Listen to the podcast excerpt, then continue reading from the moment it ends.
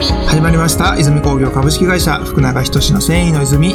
本日も福永社長とお届けしていきます。福永社長よろしくお願いします。お願いします。今日は35項目目はい。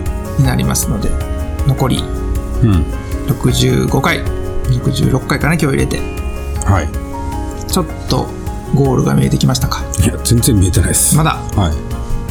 半分超えな無理ちゃう？半分そうなんです。か超えてもゴールは見えへんなあそうですか。まあまあ阪神優勝のマジックみたいなもんで やっぱり一桁ぐらいにならんとゴールは見えへんちゃうかな。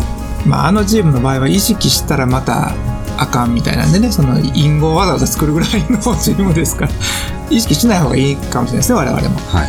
ゴールはないぞぐらいの。ゴールはないです。こう長期戦という時によく思い出すのが福永社長は長距離走は割とそんな嫌いじゃない感じちゃいましたっけ？そんなことないそんなことない。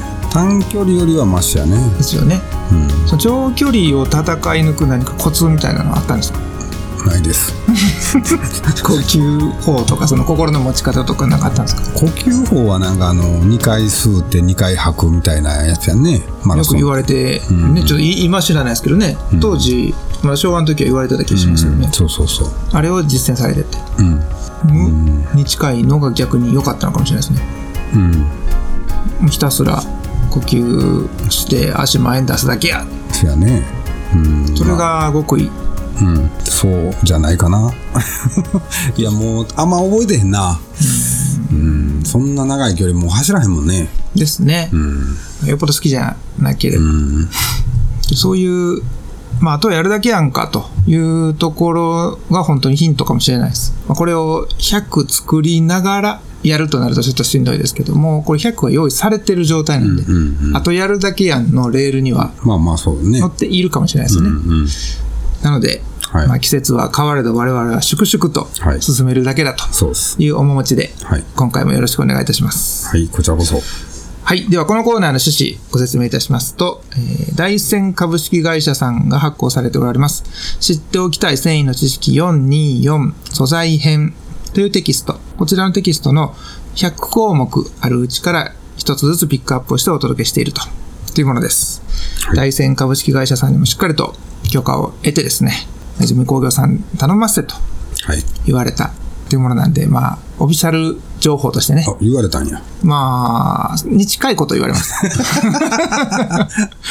で逆にあの、あ、さすが泉工業さん、やっぱりいろんなことされてますね、というのを言われました。あありがとうございます。はい。だから、そこは社長のね、影響力が出せる技かなとはい。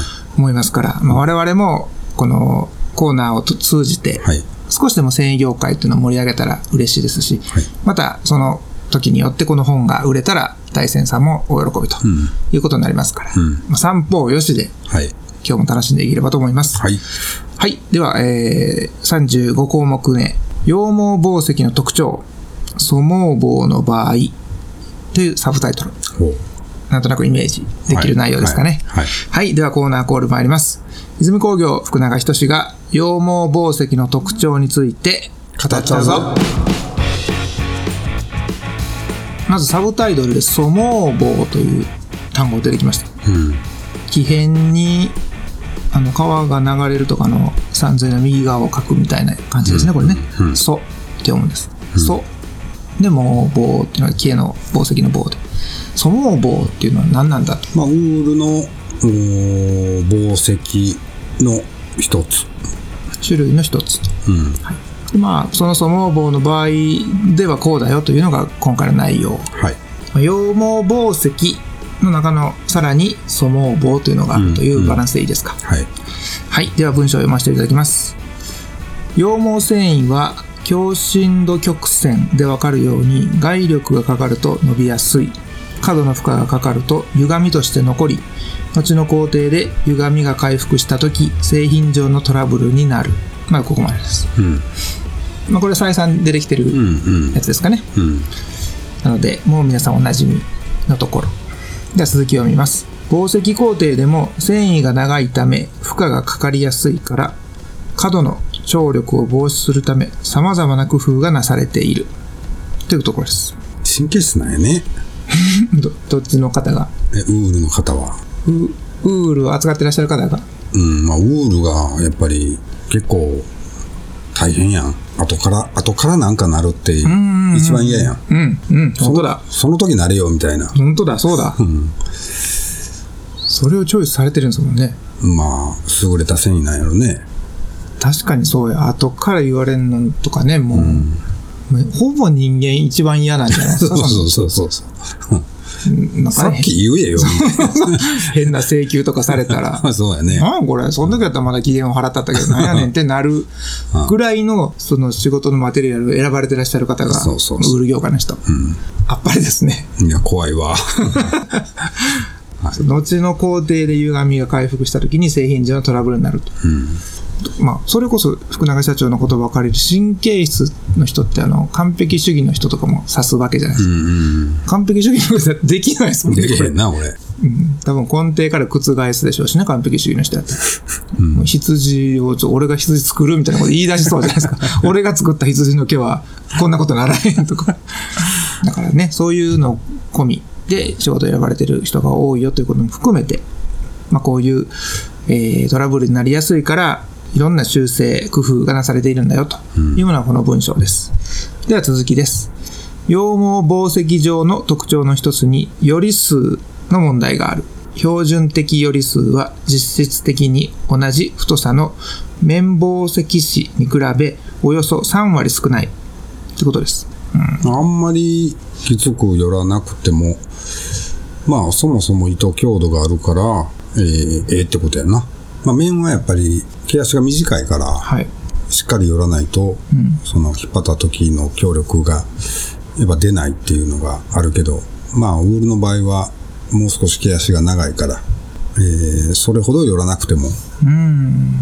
いいっていうことやね。わかりました。まさに今、福永社長が言われた通りのことが次の文章に書いてまして、繊維が長いために糸の強力が得やすい。強い力ですね。強力が得やすいこと。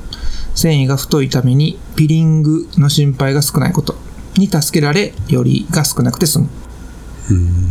ピリングって何ですか？毛玉。めちゃめちゃわかりやすい説明でしたね。これはよく出てくる。ピリングは出ます出ます。出ますか？ピリングはあテスでもいっぱい出ますよ。あ、そうなんだ。まあ天然繊維に起こることなんで、テス天然繊維好きやから。天然繊維ファンがいっぱいいるんですね、テス関係者に。そうそう。じゃあこれ皆さん、あの、テス受けようとしてる方は、もう、今日からテストの日まで、毛玉って言わない方がいいと思います。ほんまかいな。ピリング、全部ピリングで変換した方が覚えやすいんじゃないですか。もう、毛玉忘れてしもうて、ピリングが何やったか忘れへん。難しい。あなるほどう。んそもそもが。見ながら言うとかにしましょう。それピリング出てるよとか。これピリングやんかって見ながら言ったらはい忘れないし、はいはい。まあ、テストの時にピリングで書かれてても、あ、これ毛玉のことやっていうのが変換できるから。というぐらいね、はいせっかく出てきた単語なんで、今日からぜひ皆さん、もうピリング、見たらピリング、ピリング言うてしまいましょう。はい。はい。では、続きです。トップ染め。羊毛紡績工程の中間製品で、スライバーを円筒形の大きなコマ状に巻いたものをトップという。うんそこは知らんかったわ。トップ染めは聞いたことはあるけども、そのスライバーをコマ状に巻いたものをトップというということは知らんかったね。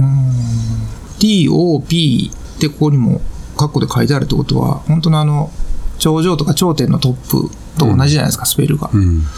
一見なんかそうなのかなと思いきや、違うんですね。コマのことなんですね。みたいね。まあ、そういうコマ状でえー染めますよというものがトップ染め。小ロット多品種の性格上、この段階で中間製品として取引されることも多く、各種の加工も施されるが、特にこの工程の染色をトップ染めといい、メランジや柄物の製造に利用される。うん。トップ染めはよく聞きますね。テスにも出る。うーん、多分出たんじゃないかな、まあ、トップ染めがどのようなものであるかっていうのは、ちょっと認識しとく方がいいですね。